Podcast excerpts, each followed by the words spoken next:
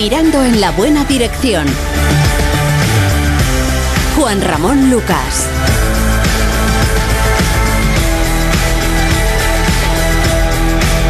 La brújula. Brújula de la economía esta noche con Natalia Hernández. Hola Natalia, buenas noches. ¿Qué tal? Muy buenas noches. Y Jesús Ribasés. Jesús, buenas noches. ¿Cómo buenas estás? noches, Juanra. Que ha escrito una magnífica columna hoy en, en La Razón sobre el Madrid y la, y la épica del fútbol, que a veces lo tiene, como el partido del Paris Saint-Germain. ¿eh? Sí, bueno, pero era un poco para hacer rabia a los del Atlético. Como, Sí, me la- como- no, nada más entrar al... como- tú, vamos. Nada más entrar al estudio y eso. dice, mira, mira, qué columna. Y como sé que eres del Atleti, Pero vamos, Bien, muchas pues, oye, yo también valoro pues esos muchas, gestos, mu- ¿eh? mucha- muchas gracias, sí, a pesar de... de- soy del Atleti, pero eh, ya sabes, nadie es perfecto, pero una columna elogiosa de lo que hizo el Madrid el otro día, estaba Belda feliz, pues eh, eh, y eso me llena de alegría y satisfacción. Eh, hay que elogiarla, claro que hay que elogiarla. Bueno, eh, mm, tenemos unas cuantas cosas pendientes. La inflación, pero también hay más. Eh, mm, los miedos a desabastecimiento que parece que se están extendiendo por una supuesta huelga del transporte, huelga masiva que se produciría el lunes que viene y que no va a ser así. Pero en fin, antes de nada, un poquito de compra y, la mirada cítrica de Ignacio Rodríguez Burgos. En la brújula, repito, aquí en Onda Cero. Pensar en el regalo de tu padre es pensar en el regalo más difícil del mundo. Si le preguntas qué necesita, te dice que nada, que tiene de todo, que te lo gastes en ti. Por eso te ayudamos a acertar con el regalo más difícil del mundo, para que sea una de las mejores cosas del mundo. Feliz Día del Padre. Cuando piensas en regalar, ya estás regalando. El corte inglés.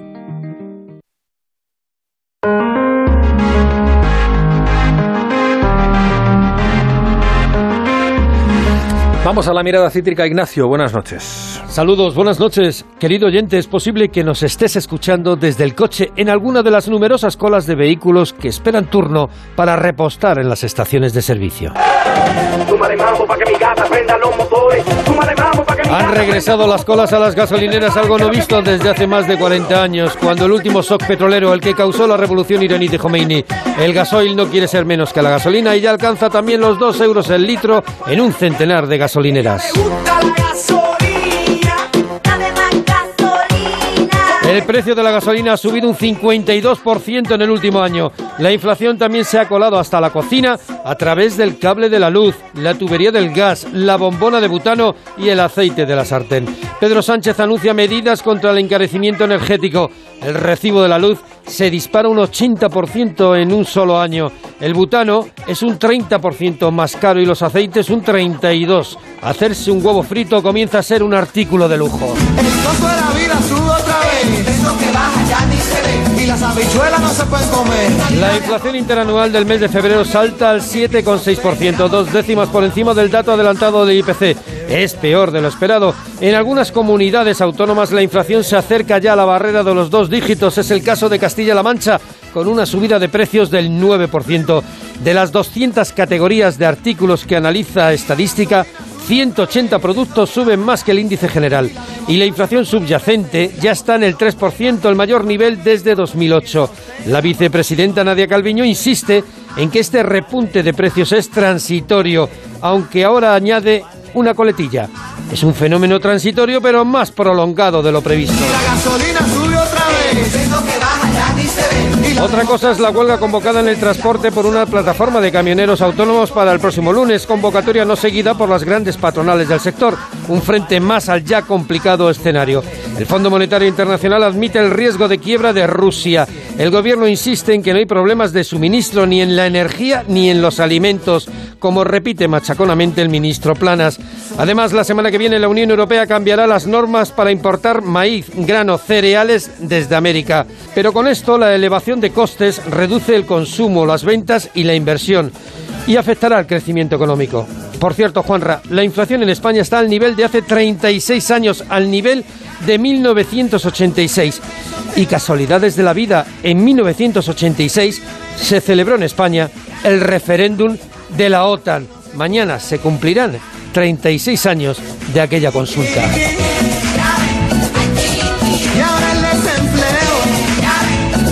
A nadie le importa. ¿Y dónde estamos ahora, eh? A ver, el Fondo Monetario Internacional avisa de la probable bancarrota de Rusia. Eso, me imagino que eso quiere decir que no va a poder eh, hacerse cargo de los pasivos estatales, es decir, que, que, la deuda no la va a poder pagar, que a los inversores se van a quedar sin cobrar.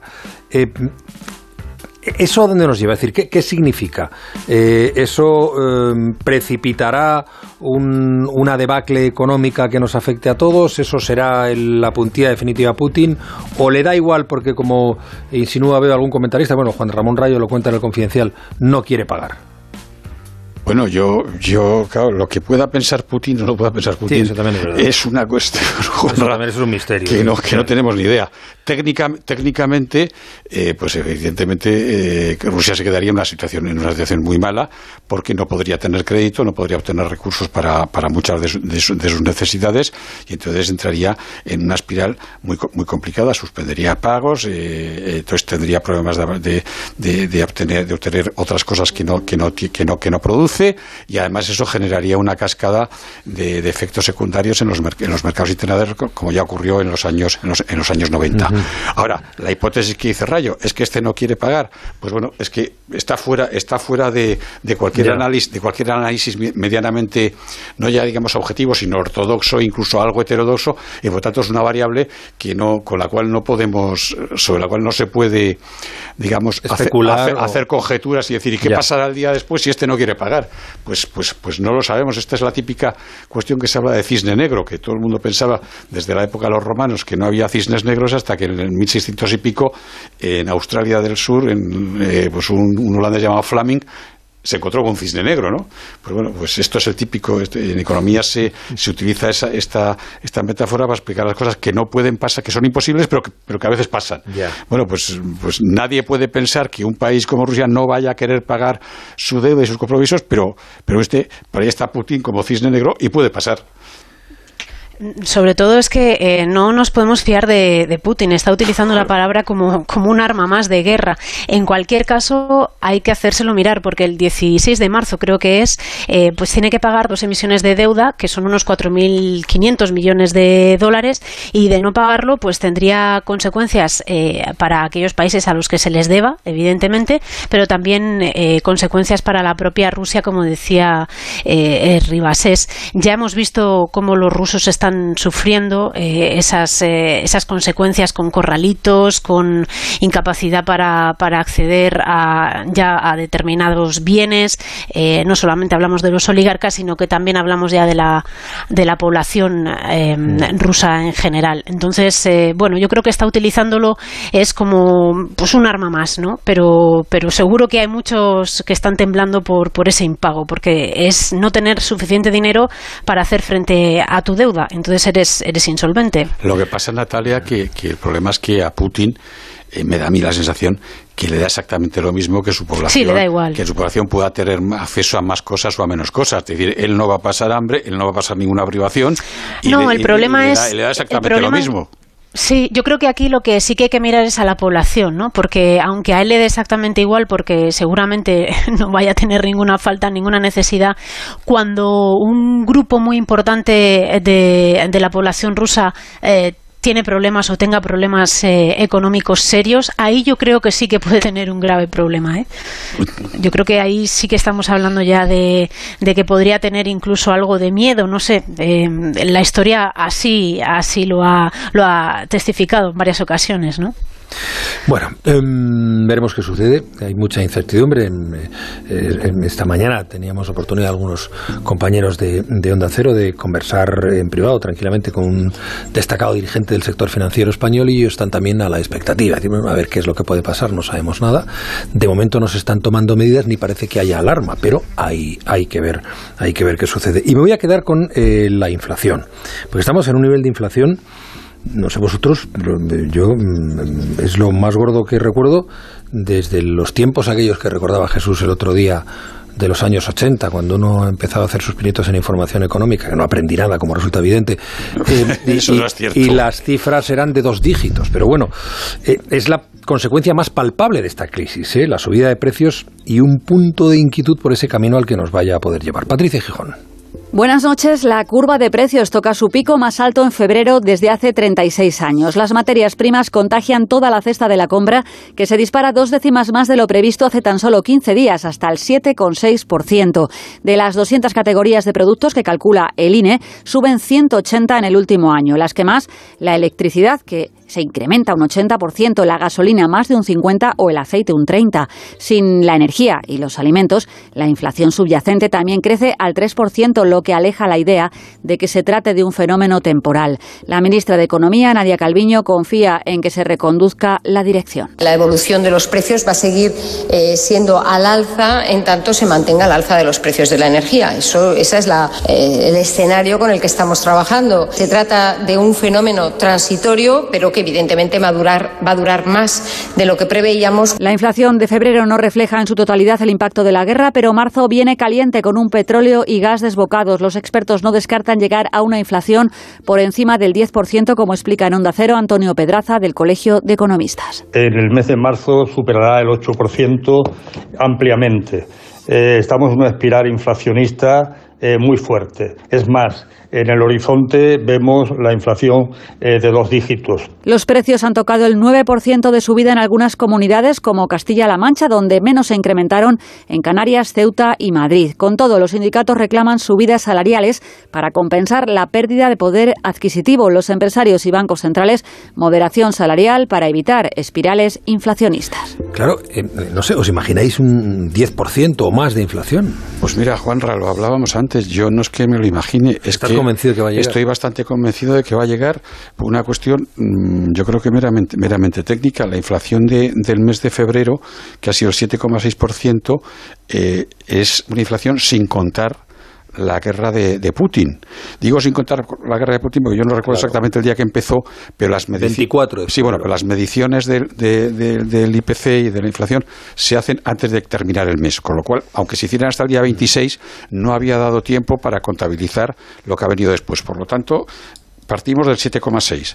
Llegar al 10 yo lo veo inevitable en los, en los próximos meses, no sé, no sé antes o después. Pero lo que me parece más preocupante de esta, de esta película, además de, de- de la inflación, porque es, eh, ya lo decimos, el impuesto a los de, los, de los pobres que afecta más a los menos favorecidos, toda esa historia que decimos y que a, a veces cuesta admitir, es que, bueno, en las mismas circunstancias nosotros tenemos un 7,6% de inflación, pero en Francia, en Portugal, en Italia, an- andan con tres o cuatro puntos menos, con lo cual eso significa una pérdida de competitividad para, nuestro- para nuestros productos, para, nuestra industria y para nuestra actividad, que eso al final, si no se corrige, se traduce en menos actividad y en más paro.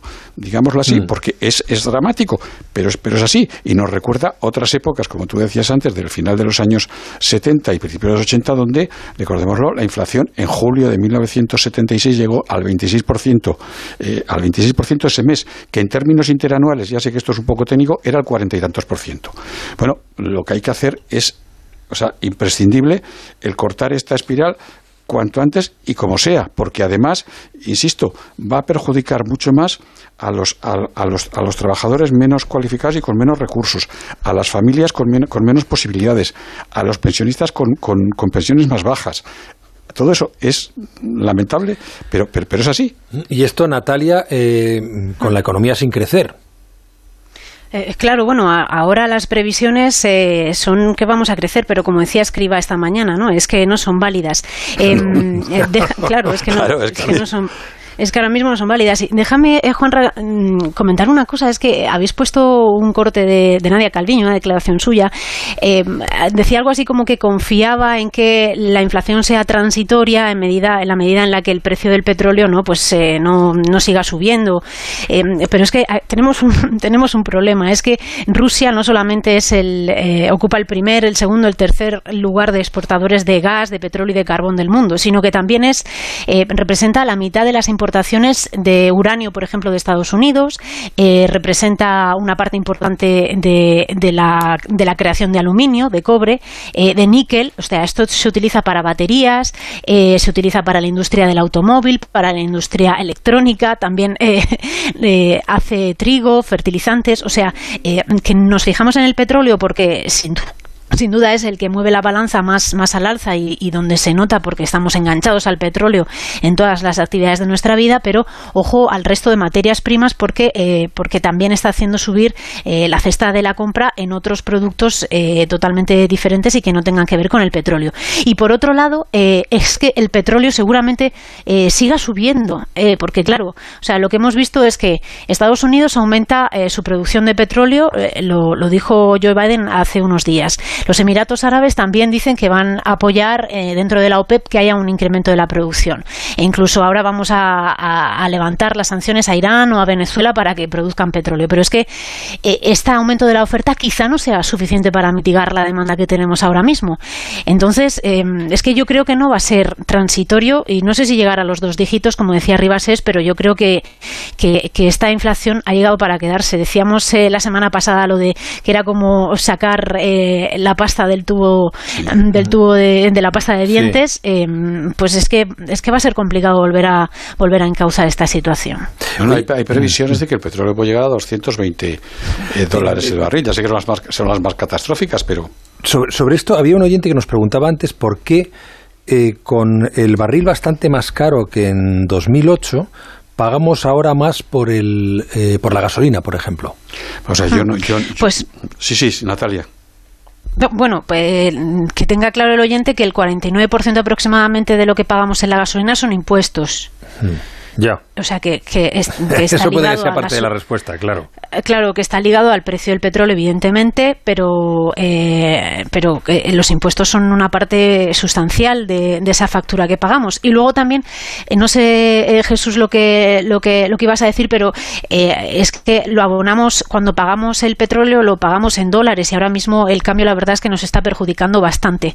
Entonces, por eso quizá estemos pagando altos precios. De todas formas, es un mercado que que tiene que ver con el petróleo, pero que no coincide exactamente y que sí que es verdad que cuando sube, eh, sube muchísimo la gasolina y cuando baja no lo notamos tanto, ¿no? En, eh, cuando vamos a, llenar el coche de gasolina. Bueno, es, cierto. hay colas, eh, ahora lo comentamos en la no, hay una, hay una, Yo, por complementar lo que dices, que estoy totalmente de acuerdo con lo que dices, Natalia, hay una cuestión técnica que, que, es, mm, que, no es evidente, pero que quizá pueda aclarar más.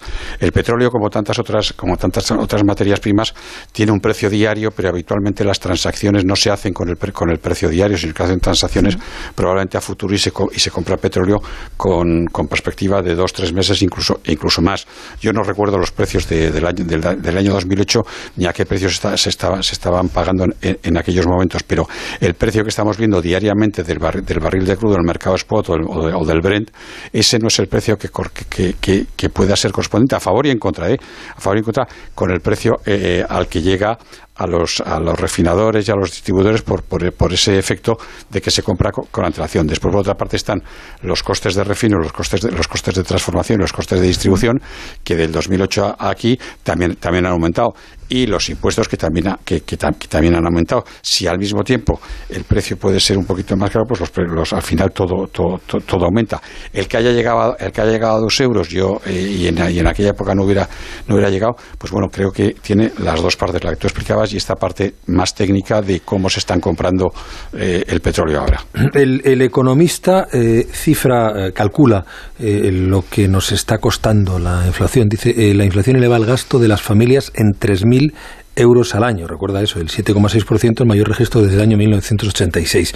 Y no hay más que darse un vistazo, eh, darse una vuelta por las gasolineras, echar un vistazo cómo, cómo están las cosas, sobre todo las más baratas, para darse cuenta de que eh, hay cola, si no para irse de fin de semana, sino para tener el depósito lleno para ir a trabajar la semana que viene. Las colas, evidentemente, eh, en aquellas gasolineras donde el precio está más bajo. Jessica de Jesús, buenas noches. Buenas noches. Buscar las gasolineras más baratas no ha sido un problema para los españoles. Desde primera hora la imagen del día estaba en ellas. Motos, coches, furgonetas y camiones esperando largas colas e incluso generando atascos en pueblos y ciudades para repostar al mejor precio.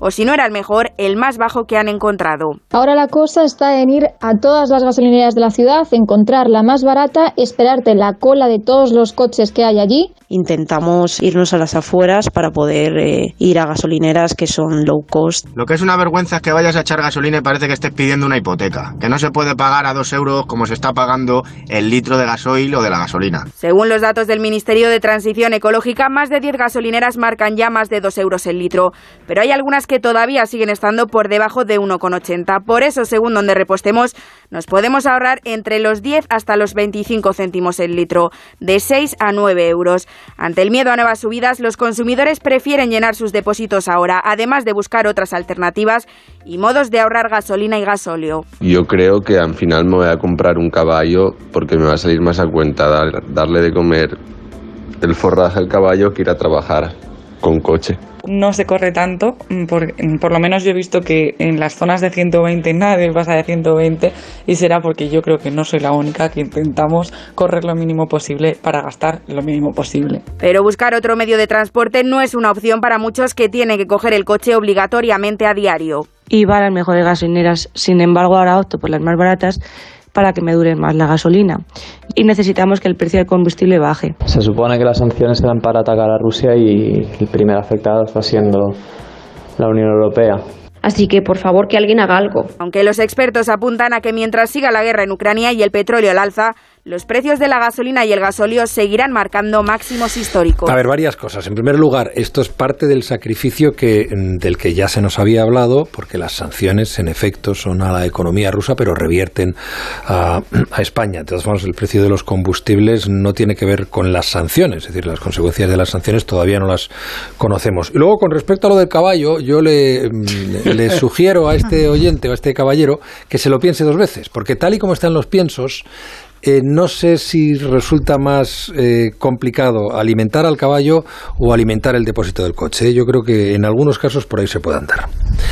Pero en fin, claro, es que estamos, estamos en unos precios que ya casi te van a obligar a, utilizar el transporte aéreo. Digo, el transporte aéreo tampoco. El transporte público, digo, casi te van a obligar porque hay mucha gente que no puede utilizar el transporte público porque para llegar a los sitios donde trabaja o, o donde vive, pues puede tener alguna dificultad. Pero me parece que eh, eso se debería revisar por parte de mucha gente que ahora no lo utiliza y, se va en coche. Mm, ellos se ahorrarían y, las ciudades quizás serían más saludables. Eh, y no solo en las ciudades, es que en, en los pequeños pueblos y en sitios donde no hay mm, transporte tienes que coger el coche para cualquier cosa. Sí, por eso decía que no todo el mundo puede ir al transporte público. Claro, claro. Yo quería decir, Juanra, que la incertidumbre es lo peor que hay para la economía. Y lo que estamos viendo eh, con las colas es lo que ya vimos en su momento con la pandemia, con los con el rollo de papel higiénico. ¿recordáis? Eh, el desabastecimiento de, algunos supermercados. Ahora mismo eh, la gente está paralizada, va a llenar su, su coche de gasolina porque no sabemos el lunes los precios hasta dónde van a llegar. Hoy, hoy estaba leyendo el último número de The Economist y la verdad es que no son buenas noticias lo que, lo que dicen los expertos. Eh, decían algo así como que ahora mismo eh, los precios que estamos viendo son impresiones en una pantalla y que en cuatro semanas se van a convertir en realidad o sea que lo ahora puede ser solamente la, punta del iceberg de lo que vamos a, sufrir en los próximos meses o incluso en las próximas semanas. Por eso, por eso decía yo antes que, es inevitable, que yo lo de la inflación al 10% me parece que es bastante, bastante obvio. Y por otra parte estamos hablando de las colas en las gasolineras, pero eh, está, se, está produciendo un fenómeno que quizá está menos, eh, menos extendido. En los supermercados porque yo lo he visto directamente, han limitado la venta de determinado tipo de aceite, a, dos a, dos botellas por persona. Y en algunos simplemente es que no hay. O sea, es, es, es, es, que no hay. Con lo cual se está produciendo lo que tú decías antes de la psicosis que se produjo en su momento con el papel, con el papel higiénico al principio de la pandemia, creo que se puede estar reproduciendo ahora que yo en ese en estos casos creo que sí que es un poco que es un poco exagerado porque bueno puede haber desabastecimiento unos días pero eso después se se, se canaliza vamos y se, se, resuelve. A ver vamos y, se resuelve vamos. Yo lo digo para para, para, para, tranquilizar, a la gente que, que, entiendo que puede haber una cierta convulsión una cierta psicosis pero bueno dentro de, de dos semanas por los canales de distribución pues, se reorientan tal no sé qué y bueno pues aquello se se, se, se más, más caro, eso sí. Se parece a la profecía autocumplida. Es decir, va a haber desabastecimiento, entonces la gente empieza a acaparar y entonces hay desabastecimiento. Pero eh, luego también hay otro elemento que juega, un factor, que es el, el bulo de, de la huelga masiva, indefinida y paralizante del sector del transporte, que en realidad, como lo recordaba antes Ignacio Rodríguez Burgos, pues convoca una organización minoritaria en el sector, no convocan los grandes, eh, las grandes patronales. Eh, mm, hombre, es verdad que si te cruzan un camión en una carretera te hacen un roto importante, ¿no? Pero que eh, no va haber una movilización general, no va haber desabastecimiento, pese a que en las redes se están moviendo bulos en ese sentido y no pocos. Repito que las principales compañías de transporte van a seguir trabajando como hicieron durante la pandemia, así que no va a haber desabastecimiento. Pedro Pablo González, buenas noches, Pedro Pablo. Buenas noches. Ningún problema de abastecimiento ni de suministros habrá a partir del lunes. Las principales asociaciones del transporte de mercancías por carretera, en un sector muy atomizado, no hacen huelga. No hay paro empresarial, a pesar del llamamiento de una plataforma de autónomos que lo ha convocado sin comunicarlo, curiosamente, de manera oficial, al Ministerio de Transportes, que desconoce qué buscan estos convocantes, como indica Onda Cero Dulce Díaz, portavoz del Comité Nacional del Transporte de Mercancías. Todas las organizaciones del transporte, empezando evidentemente por la CTM, con representación acreditada, rechazan este paro. Creo de verdad que los convocantes están aprovechando este momento de incertidumbre mundial por el incremento de los precios de los combustibles para generar un conflicto basado en el miedo. Miedo es lo que se está buscando, aprovechando el malestar lógico por la subida de costes, por la subida del gasoil. Lo que sí se desea es una reunión urgente la semana próxima para intentar tomar medidas, como habrá reunión el próximo martes con el sector pesquero. No hay, pues, que alarmar dentro de la situación que vivimos, como tampoco hay desabastecimiento de alimentos. Luis Planas, ministro de Agricultura. Vamos a ver, el abastecimiento alimentario en España está asegurado. Nuestro sector agroalimentario es un sector muy potente. En relación con los mercados internacionales, evidentemente tenemos una autonomía muy fuerte. Exportamos una barbaridad, más de 60.000 millones de euros el último año. También es verdad que importamos muchos productos y tenemos algunos pequeños cuellos de botella que tenemos que solucionar. Hay problemas, eso sí, para adquirir desde fuera cereales pensando en la alimentación ganadera, pero para ello se desea que el próximo 21 de marzo, en la reunión de ministros de Agricultura comunitarios, se pueda adquirir en Argentina y Estados Unidos cebada, trigo, maíz y torta de girasol. Bueno, em, em, hay que está en la línea de lo que hablábamos antes, no hay que calmarse un poquito. Em, Es verdad, van a subir los precios, eh, pero no hay desabastecimiento a no ser que acaparemos, como con el papel No, no, no, vamos a ver, yo creo que está claro que desabastecimiento no, no va a haber. Hombre, es decir, todo en la vida puede ocurrir, pero vamos a ver, no, no va a haber la huelga de, una pequeña parte de un grupo de, de transportistas. Mire usted, pues, pues puede afectar puntualmente en algún, en algún lugar muy concreto, pero tampoco va a ser una cosa que tenga una repercusión generalizada.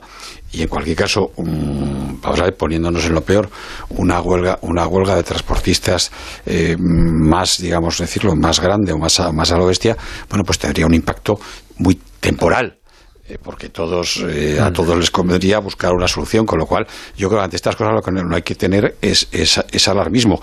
Es cierto, todo va a ser más caro, eso sí, eso sí que es evidente. Y entonces tendremos que tendremos que apechugar con eso o re- y, y tendremos que pues pues habrá que ajustarse, apretarse el cinturón, hacer algún tipo de recorte o lo que sea y eso eso y eso es eh, inevitable. Eh, Sí, la verdad es que la crisis eh, lo que hace es incrementar el número de bulos que, y de mentiras ¿no? a las que nos enfrentamos cada día. Está muy bien que digamos que no, que no va a haber desabastecimiento y que lo que estás repitiendo, ¿no, Juanra, aquí en, en la brújula, que, que, que no, que esto no, que no es cierto, que vamos a poder ir al supermercado y encontrar los productos, quizá nos falte alguno, pero eh, los encontraremos que sean más caros, pues es de lo que estamos hablando, evidentemente. Pero, pero es que eh, hay que hay que evitar la desinformación en este sentido. Y es que me parece fundamental lo que lo que estamos haciendo porque eh, hay gente que intenta hacer daño con, con una información falsa y, y lo hacen mucho durante las crisis porque eh, llevar esta información engañosa de que va a haber un desabastecimiento puede provocarlo, que es lo que lo que decíamos, ¿no? Entonces cuidado cuidado con, con este tipo de informaciones. Yo creo que sí, que hay que, hay que cogerlo, con, como diría otro, hay que cogérsela con papel de fumar y ser exquisitamente cuidadosos con este tipo de informaciones que se convierten en bulos, engordan y crean más problemas por sí mismas que la propia realidad que dicen describir.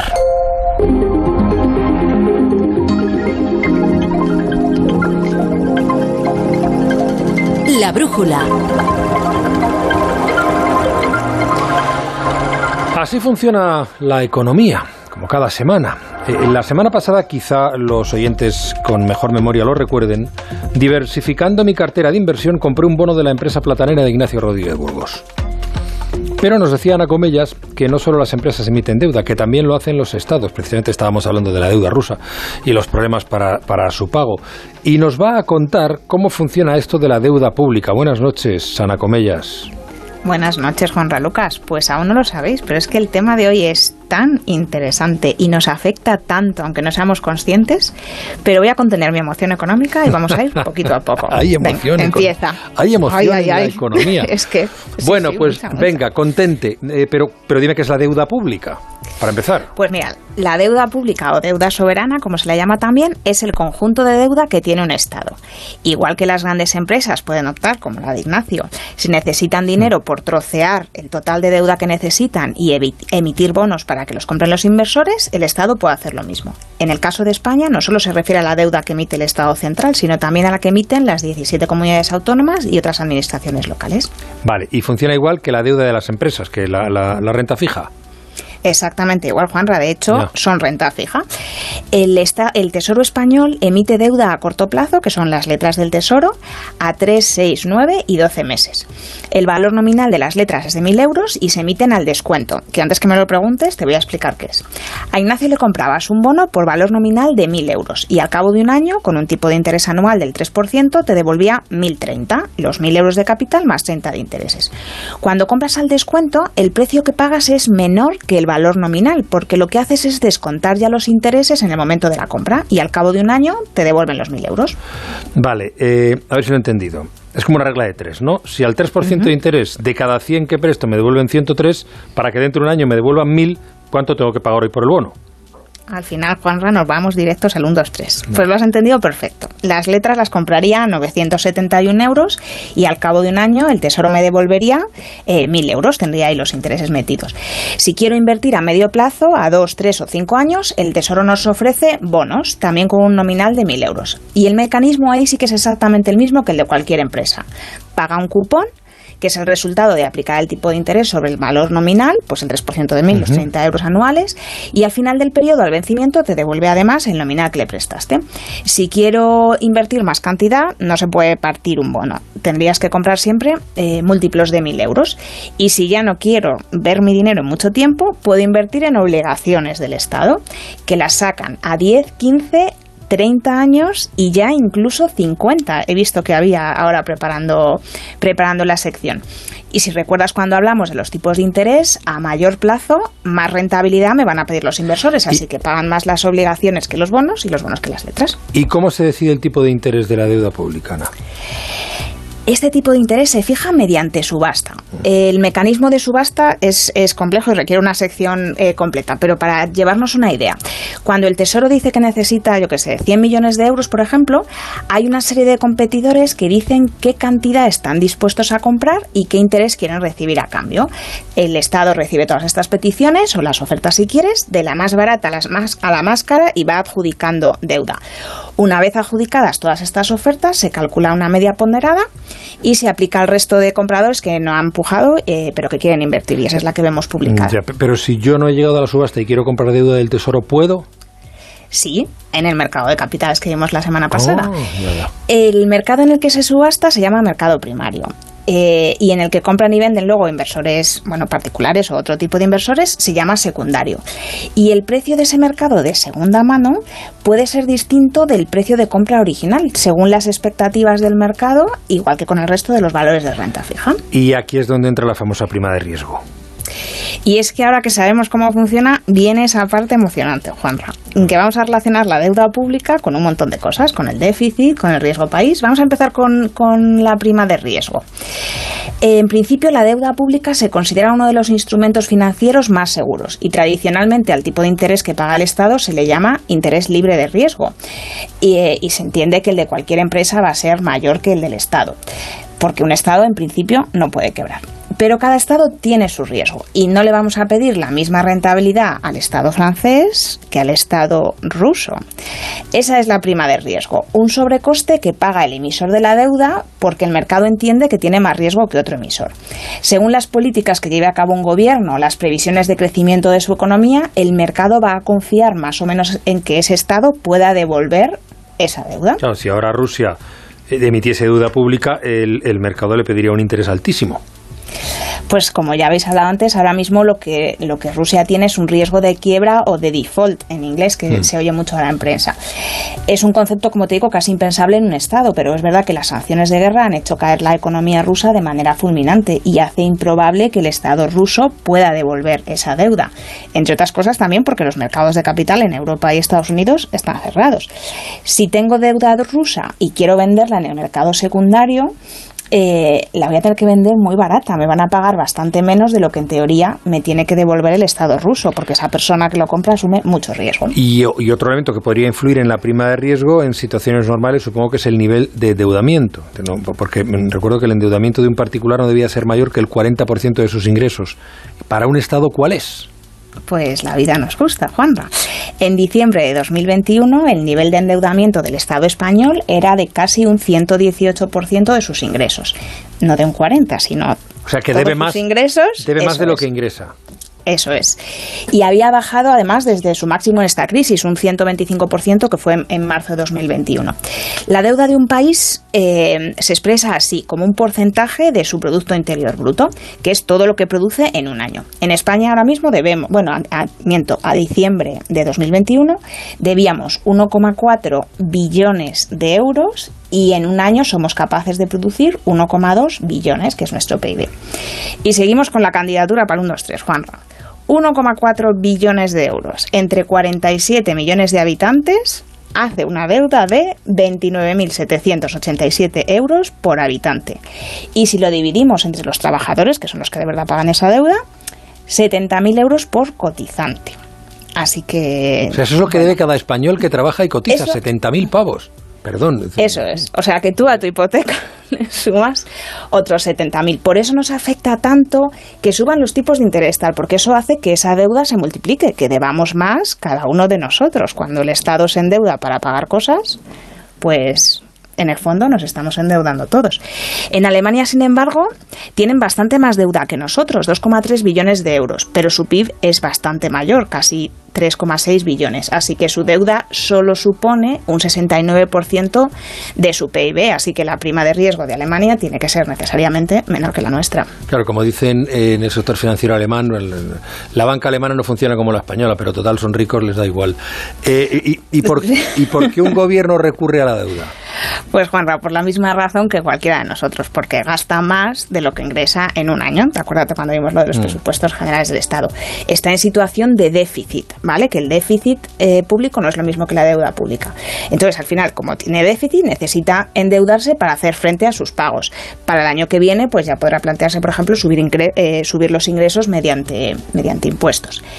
Los países que controlan a su banco central tienen una tercera opción para aumentar sus ingresos, que es imprimir dinero.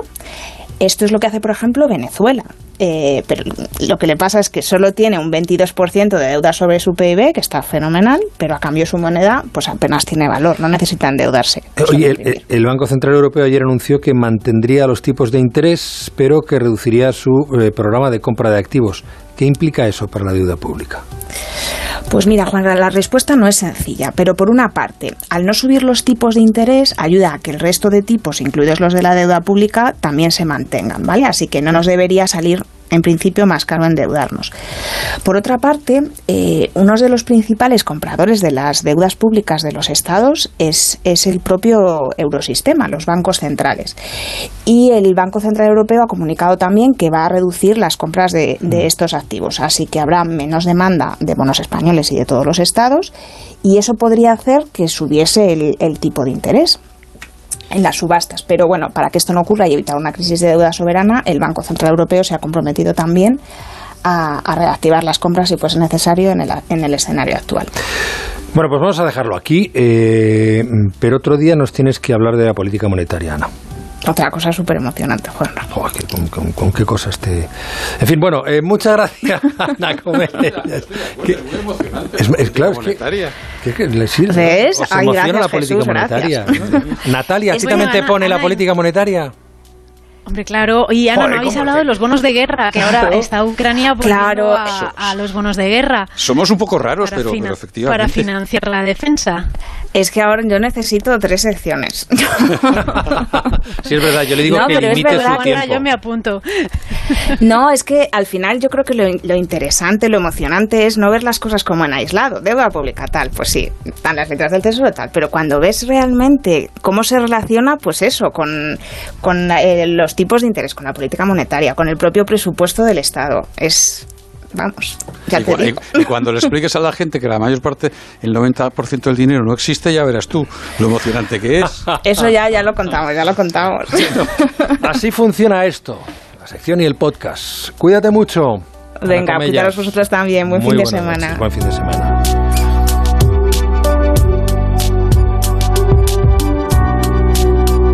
La brújula, la vida a partir de las 8 de la tarde.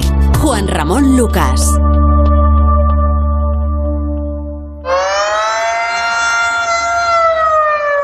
Ojalá esto fueran los bomberos yendo a rescatar a alguien encerrado en un ascensor. Por desgracia, son las sirenas que en Ucrania avisan de los bombardeos que han causado el desplazamiento de millones de personas, la mayoría mujeres y niños. Envía ayuda de emergencia con ACNUR en ayudaucrania.com. ACNUR. Oye, y antes de irnos, eh, antes de irnos, lo de mm, em, Escribá, eh, que ha estado esta mañana aquí en, más de uno, en Onda Cero, y ha reconocido que la situación es muy complicada, ¿eh? Debido a la incertidumbre económica y que la guerra va a traer un coste muy elevado. No es por cerrar la sección así de malamente, pero es que tampoco quiero dejarlo ya que ha pasado por aquí y ha dicho cosas interesantes. Carmen Sabido, buenas noches. ¿Qué tal? Buenas noches. El mensaje de los miembros del Gobierno está clonado por el mismo patrón. El escenario es tan imprevisible que los ministros evitan a toda costa poner números al impacto económico. Por eso, José Luis Escribá, desde la cautela, solo pronostica que las consecuencias económicas de la guerra será menor que la crisis financiera y la pandemia. España se va a ver impactado menos relativamente por nuestro patrón comercial en este caso y de dependencia eh, energética o de productos agrícolas de, de las zonas de conflicto y en segundo lugar por el canal financiero. El sistema financiero español no tiene ninguna exposición a Rusia. El Gobierno espera que las medidas contundentes vengan avaladas desde Europa. Quieren intervenir el precio de la energía cuanto antes, pero de las palabras de Escribá se deduce que la guerra tendrá un coste y lo peor está por venir. Les gustaría saber más y no les podemos ayudar mucho en este momento y hay que ser honesto en ese sentido, es el grado de persistencia que va a tener esta situación. Ahora mismo sabemos lo, lo que está impactando. ¿Cómo estaremos dentro de dos meses? Es que no lo sabemos. Tampoco creo yo que hay que trasladar de una forma inequívoca que uno tenga que tomar decisiones estructurales cuando no lo sabemos. Lo que sí sabe el Gobierno es que los presupuestos del Estado se han quedado desfasados en más de 20.000 millones de euros y también sabe, pero no lo dice, que el conflicto bélico nos hará más pobres. Bueno, un poco lo que estábamos hablando antes, ¿no? O sea, Sí, sí, no es bastante, es, bastante, es bastante obvio. No me si vamos a ver, el ministro escriba que a veces eh, tiene tardes o mañanas gloriosas y a veces pues mete la pata. Lo que no se puede eh, obviar ni ignorar que, que el de esto sabe un poquito. Entonces eh, lleva toda la vida, como ha dicho esta mañana, haciendo previsiones económicas y análisis económico. Otra cosa que lo quiera decir eh, con más claridad o menos claridad, pero no puede negar Se la ha evi- puesto un poco de perfil. Sí, sí, pero es que pero él no puede negar la evidencia porque él sabe, y por mucho que esté en el gobierno, no puede decir que no pasa nada ni que no ni que no va a ocurrir nada, porque es que, eh, insisto, él se ha dedicado toda la vida a este tipo de cosas y sabe cómo funcionan. Sí, no. Ah, De hecho, ha dicho que hay que estar preparados para dinámicas prolongadas y más duras. eso, o sea, sí, que, sí. que sí que eh, yo creo que en esta crisis lo que estamos viendo, no sé a vosotros qué os parece, eh, también con el caso de Borrell, parece que los políticos nos están diciendo eh, o están siendo un poco más sinceros con la situación de lo que han sido en crisis anteriores. Nos están tratando, mm, quiero creer, con más madurez. Eh, Porque estás muy gorda, ¿eh? Y puede sí. ser muy gorda. No, pero yo creo que algunos políticos, otros no, ¿eh? Algunos, algunos, sí, pero bueno. y, fíjate que son los más técnicos, de alguna manera. Sí, es cierto, es cierto. Pero mm, también he oído a Escriba decir, bueno, pues eso, como decíamos que se ponía de perfil, em, que bueno, que a España le va a afectar menos. No olvidemos que España vende eh, casi todo a la Unión Europea. O sea, que la Unión Europea mm. o países de la Unión Europea entren en crisis nos afecta directamente a nosotros por lo que exportamos, pero también porque somos eh, un país turístico. Entonces, eh, si no recibimos turistas y si estos países europeos no tienen el suficiente presupuesto, puesto para hacer viajes, estamos muy fastidiados. Entonces, mm, bueno, yo creo que ahora mismo es todo muy imprevisible, ¿no? Y es, que, como, es que como dice Juanra, que lo utilizo como argumento de autoridad, esta va a ser muy gorda. Esta va a ser muy gorda. Sí. Gracias, Jesús Ribases, gracias, Natalia Hernández. He aprendido mucho de vosotros. Cuidaos. Buen fin de semana. Buen fin de semana.